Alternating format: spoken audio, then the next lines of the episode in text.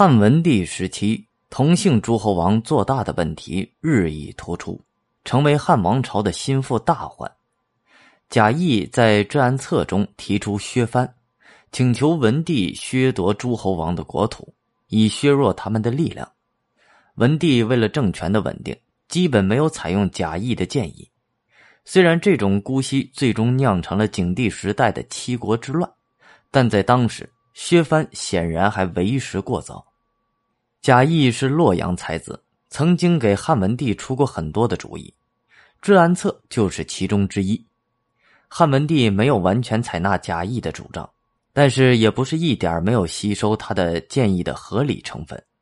他把淮南国和齐国都进行了拆封。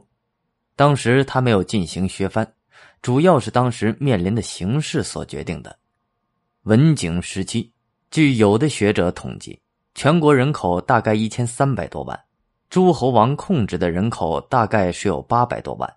在这样一种实力对比之下，让汉文帝完全采纳贾谊的建议进行削藩，对汉文帝来说是不现实的。文帝始终把稳定放在第一位，内政如此，外交也是一样。匈奴屡屡撕毁合约，入侵边境，文帝怕刀兵再起。百姓遭受战争之苦，下令严守边塞，不发兵追击。地处南方的南越国在刘邦时期向汉朝称臣，吕后当政时下令禁止卖铁器给南越，向南越出售牛马也只能卖公的，不能卖母的。南越王赵佗大怒，干脆自称武帝，与汉朝抗衡。吕后发兵征讨，未能成功。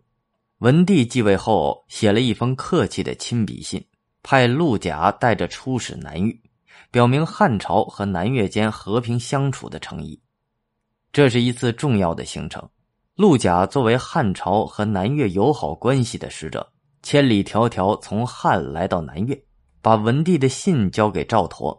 赵佗看信之后，又感动又惭愧，马上去掉帝号，上书称臣。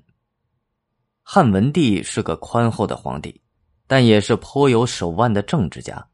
他所有措施都旨在巩固政权。文帝刚从代国进京登基，入未央宫，就拜亲信宋昌为卫将军，掌管南北两军，把军权控制在自己手里。又大封拥立自己的朝中功臣，展示自己谦逊的态度，使功臣集团安心。看时机合适。又让列侯回到自己的封国，趁机罢免将侯周勃的相位，以抑制功臣集团的势力，并先后平定了冀北王刘兴居和淮南王刘长的谋反。